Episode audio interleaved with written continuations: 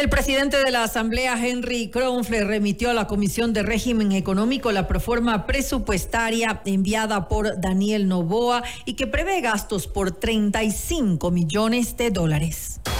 La noticia requiere profundidad. En Notimundo están los protagonistas de la noticia. En los estudios de FM Mundo estamos con el doctor Cristian Vega, asambleísta por la Revolución Ciudadana, para hablar sobre la proforma presupuestaria en la Comisión de Régimen Económico. Han comenzado ya las comparecencias. Hay algunas observaciones que han comenzado a saltar también a propósito de esta proforma. Polémica, dicen algunos. Asambleísta, gracias por estar con nosotros. Bienvenido. Muy buenas noches, es un placer, gracias por la invitación. Es importante y pertinente siempre esa responsabilidad de todos los asambleístas, estar siempre comentando cuáles son nuestras acciones dentro de la asamblea y por supuesto un proceso permanente de rendición de cuentas. Muy buenas ¿Qué han encontrado? Gracias y bienvenido.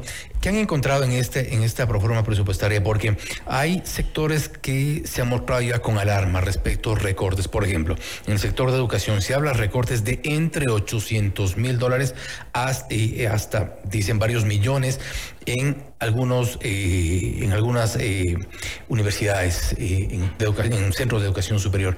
Pero esto es es así y cómo cómo repararlo bueno, lo que sucede es que las universidades públicas, sobre todo en el caso del Ecuador, están financiadas por el FOPEDEUPU, que es el fondo específicamente para financiar a las universidades públicas.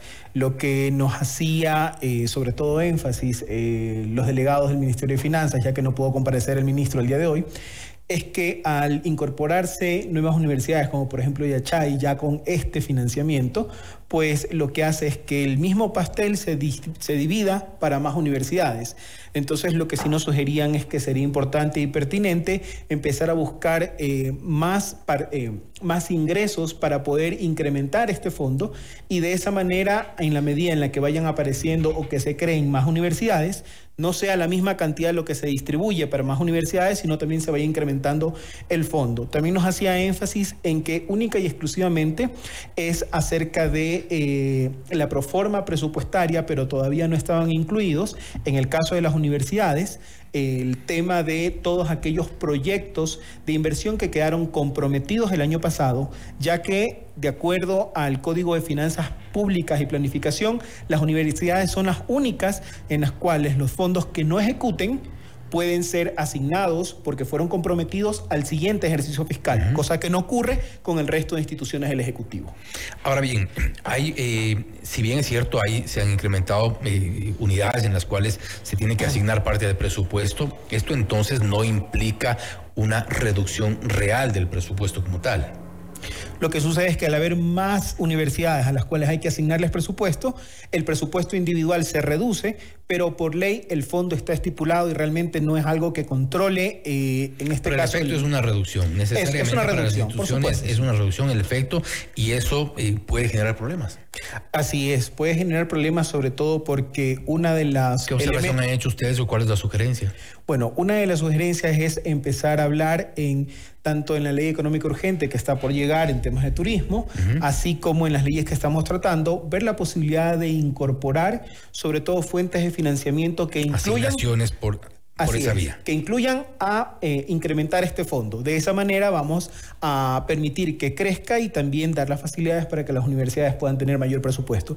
Pero en el caso del sector educación como tal, una de las cosas que sí me llamaba la atención y yo sí se lo hice entrever, sobre todo a la viceministra de presupuesto, es el hecho que si bien es cierto hay un incremento de mil millones de dólares, sobre todo en el Ministerio de Educación, estos mil millones de dólares, cuando revisamos el tema de la orientación hacia dónde va el gasto, es decir, en qué voy a gastar, a diferencia de un Ministerio de Inclusión Económica y Social que tiene programas y te dice de los 1.300 millones de dólares se va a desglosar para atención prioritaria, para cuestiones de género, para cuestiones de discapacidades. En el caso del Ministerio de Educación me preocupó y sí le llamé la atención, sobre todo es porque 4 mil millones de dólares se asignan a una partida de orientación del gasto, 99.99.99.99, que significa sin orientación al gasto. Es decir, hay 4 mil millones de dólares que cuando usted revisa la orientación del gasto no le dice a dónde van a ir. Y eso nos preocupa porque si bien es cierto esos mil millones de dólares, cuando vemos el desglose de eh, para qué se les ha asignado, está para bienes de larga duración y sobre todo al programa de educación inicial. Pero no sabemos a qué va a responder, cómo se va a priorizar. Es por ello que dentro de las comparecencias nosotros tenemos hasta el día viernes por el tema de la celeridad. ya les cuestionaron sobre este tema. Ya se les cuestionó. dijeron? Lo que nos dijeron es que si bien es cierto, es una partida que está ahí, no hay un reglamento que diga que no pueden utilizar todo el recurso para eso. Yo le digo, no puede haber un reglamento, pero, es antiético. Es muy responsable no saber a qué, por supuesto, ese dinero. O sea, no es ético porque son recursos públicos. Debe decirse a dónde van. Así sea complejo. Y el mismo es un copia y pega en el sector del Ministerio de Salud Pública. Hay, hay también mil millones de dólares donde no estipula, perdón, ahí son dos mil millones de dólares donde no estipula a dónde van a ir. Única y exclusivamente en el clasificador de orientación del gasto dice gasto eh, sin orientación. Entonces, ese tipo eh, de, circunstancias es lo que sí nos invita a decirle, oiga, Ministerio de Economía y Finanzas, usted tiene un departamento que se especializa en poder hacerle, eh, por así decirlo, la guía, el sustento cuando hacen los presupuestos para que puedan definir y crear los programas de inversión que necesiten para poder saber a dónde va el gasto. Si bien es cierto, eh, si dijeron que se van a, poner más prolijos, yo creo que hay que hacerlo de manera acelerada, porque no podemos tener en este momento 6 mil millones de dólares del presupuesto general del Estado, que la orientación del gasto es sin orientación del gasto. ¿Y, y, cómo podría, por ejemplo, eh, de, alguna forma, o sea, destinarse cierta parte del gasto. Hablamos hace un momento con la Secretaria Nacional de Planificación sobre el Plan Nacional de Desarrollo. Ellos dicen que va a la par con la proforma presupuestaria porque evidentemente tienen que ajustar los recursos que existen en el presupuesto general del Estado con los, eh, los planes que tienen para el 2024. En el caso de salud, y es una de las preocupaciones que incluso comienza a generarse en, varios, eh, en, varias eh, secciones del área de salud, los proveedores impagos. Ya hay un tema ahí que está preocupante. Así es, porque si revisamos casualmente el tema de las fuentes de ingresos del Estado, hay en este momento una pretensión de generar 10 mil millones de dólares más de deuda eh, claro que es para honrar 4 mil millones de capital ahora y 1.700 de otras obligaciones. Eh, los delegados del Ministerio de Finanzas nos decían, sí, pero el neto de la deuda van a ser 6 mil. O sea, entre lo que yo emito, la nueva deuda que emito ahora, pero la que pago de la que debía, solo son 6 mil. Sí, pero algo más grave es que me ratificó eh, o nos ratificó la viceministra de Presupuesto que toda la inversión pública del Ecuador para el año 2024 depende única y exclusivamente que nos concedan el financiamiento. Es decir, si no nos dan los créditos, no van a haber esos 1.700 millones de dólares que están directamente identificados para el año 2024 como, como inversión pública. ¿Inversión en qué sectores?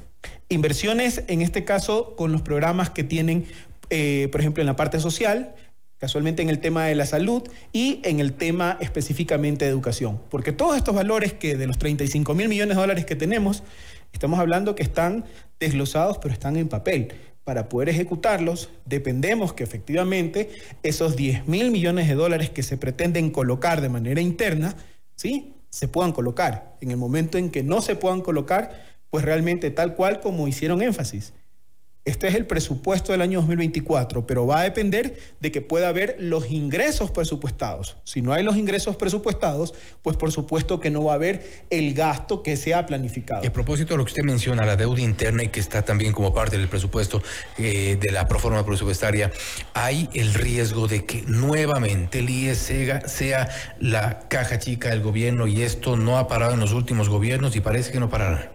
Casualmente esa es una de las preocupaciones que tenemos dentro de la, comisión y esperamos y apelamos que el día jueves a partir de las 4 de la tarde luego de los plenos podamos tener la comparecencia de los, de los representantes casualmente del IES para poder escucharlo porque hoy tuvimos un delegado de los jubilados, de los jubilados con lágrimas en los ojos y nos decía no puede ser que nuevamente de las asignaciones que el Estado debería entregarle y honrar la deuda con el IES que eran de cerca de poco más de 3 mil millones de dólares solo se hayan considerado cerca de 2.800 es decir, nuevamente no se está entregando lo que se necesita. Esas fueron y las... Se está pensando en eh, quitarle. En colocar más deuda. Colocar más deuda. Ahora, eh, también, y vamos a hablar, lamentablemente son, son temas eh, gigantes, pero estamos tratando de priorizar el presupuesto para la Policía Nacional de Fuerzas Armadas. También hay una reducción en un momento, en un contexto de inseguridad, en uno de los momentos en los que la seguridad debe, debería ser una prioridad, hay recortes. Así es. Entiendo que la explicación que nos supo decir los representantes del Ministerio de Finanzas, y ojo, no con esto los estoy eh, justificando, simplemente estoy transmitiendo lo que nos dijeron, es que al aún no encontrarse en vigencia la cuarta ley económica urgente, que era la que contenía el incremento del IVA, esa es la razón por la cual esos ingresos aún no han sido incorporados dentro del presupuesto general del Estado de la Proforma que nosotros hemos conocido y ahí sí hay un valor adicional a Fuerzas Armadas y Policía Nacional porque efectivamente en esta Proforma hay una reducción. No es una reducción sustancial, pero sí no es lo que se esperaba porque las medidas económicas anunciadas sobre todo se enfocaban en financiar la lucha contra la delincuencia. Entonces sí nos llamó la atención, pero esa fue sobre todo la eh, no digamos la excusa, la explicación. Hay dos cosas importantes que sí me preocuparon en el presupuesto y yo sí se los indiqué sobre todo a los compañeros del Ministerio de Finanzas y son dos cosas. En el año 2023 terminó el tema de las concesiones con las telefónicas. En el año 2024 debería haberse reflejado ese dinero. No me supieron decir en dónde estaba. Esperamos y apelamos a que del Ministerio de Telecomunicaciones o de Arcotel puedan ir a las comparecencias para que nos indiquen cuál es el monto que están planificando. Pero el presidente Lobo haya dicho, son cerca de 2.800 millones. Eh, sí, pero no lo veo reflejado dentro del presupuesto. El presupuesto en, el en la proforma presupuestaria 2024 no lo vimos, se lo pregunté y no me pudieron decir aquí está. Entonces, por eso, dentro de las comparecencias vamos a llamar a los representantes del sector para no que... Hay no hay la seguridad de concretar las conversaciones en este año. Entonces no podrían operar porque la concesión terminaba en el año 2023. Están prorrogados. Están prorrogados. Entonces, el tema de prórroga es una prórroga bajo ciertas características, pero debería terminar directamente en una contratación y debería verse reflejado en los ingresos. Otro de los ingresos que también nosotros eh, se los supe consultar es que en la tercera ley económica urgente que tenía que ver con la monetización de los activos, que muchos le llaman la ley de extinción de dominio, se incorporó la transitoria segunda que hablaba de la remisión de multas, intereses y recargos administrativos para quienes tengan glosas en Contraloría General del Estado. Algo que ya lo está ejecutando el Contraloría. Así es, pero cuando yo reviso en ingresos de Contraloría General del Estado, ¿sí? lo que veo es que se reducen 7 millones de dólares. Entonces, cuando aspiran a, recolectar 150 millones. Así es, cuando aspiraban a recaudar 150 millones de dólares. Lo que me supo decir en este caso eh, y me causó eh, como, como un poco de, eh, desatino, no, no me coincidieron los números, es que me decía que esto podrían considerarse como ingresos propios pero dentro de los presupuestos de las universidades también se consideran los ingresos propios que las universidades pueden hacer por autogestión, pero están ahí. En el caso de Contraloría General del Estado, no vi los 150 millones de dólares ahí como ingresos adicionales. Entonces son cosas que sí, al menos... ¿Cuál va a ser este la posición de Revolución Ciudadana? Nosotros como Revolución Ciudadana en este caso vamos a ser críticos en cuanto a que se cumplan con... ¿O van a pedir algo a cambio como ha ocurrido con el COVID? No creo, no, no, no, creo que específicamente sea porque al menos yo en lo particular no he tenido conocimiento que hemos tenido una cuestión eh, directamente o que ha sido una cuestión de canje, más bien yo creo que esto nos va a permitir poder establecer un cronograma de en el un, cronograma de seguimiento. poner por abajo un, un par de cosas. Pero no, pero se votaron por separado en el COIP. Ya que toma colación el tema del COIP, se votaron por separado. Y realmente. después de toda la presión que hubo, imagínense. No, pero nosotros votamos por separado. Pero en el primer bloque que tenía el recargo de eh, las penas, tenía la eliminación de los beneficios penitenciarios y se tipificaba el tema del feminicidio, solo nosotros votamos a favor. Y casualmente el presidente de la República ha ratificado que ADN se sale después de que se sale Revolución Ciudadana del bloque para dejar sin quórum, porque ellos lo que aspiran es que todas las reformas del Código Orgánico Integral Penal que estamos tratando en este momento porque no se ha terminado, que tienen que ver con las preguntas que él va a hacer en la consulta popular, no las quieren aprobar ahora. Porque el presidente ha dicho que no, que no quiere que se aprueben por la Asamblea Nacional que de aprobarse por la Asamblea Nacional empiezan a entrar en vigencia cuanto antes, sino que prefiere esperar al 21 de abril que sea la consulta popular porque quiere que la consulta que él está auspiciando sea la que haga las reformas. ¿Se cae el acuerdo con ADN? No creo que se caiga eh, el acuerdo porque el acuerdo legislativo fue de, eh, de, establecer un inicio de gobernabilidad. Nosotros nos estamos manteniendo con el tema de las líneas. Pero de... hubo ya esta oposición a las reformas que intentaron meter desde la Revolución Ciudadana en el COIP, ¿ya se cae el acuerdo? Llamémoslo que simplemente vamos a velar o vamos a seguir velando. Tambalea al menos. Mm, podría decirlo porque no hay un acuerdo per se. El acuerdo ya se dio porque ya se definieron las comisiones y puestos de presidencia y vicepresidencia.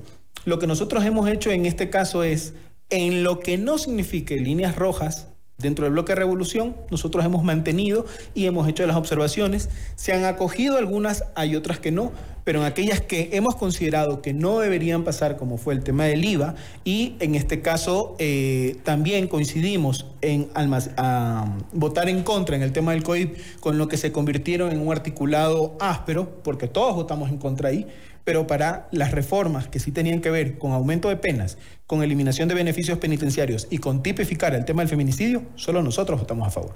Estaremos igual pendientes, pendientes asambleísta nuevamente. Gracias. Un placer, muchísimas gracias, una excelente noche. Gracias. Igualmente ha sido el doctor Cristian Vega, asambleísta por la Revolución Ciudadana, hablando sobre la proforma presupuestaria en la Comisión de Régimen Económico. Algunas de las observaciones que se han hecho a las autoridades que ya han comenzado sus comparecencias. Esto es Notimundo Estelar, siempre bien informados.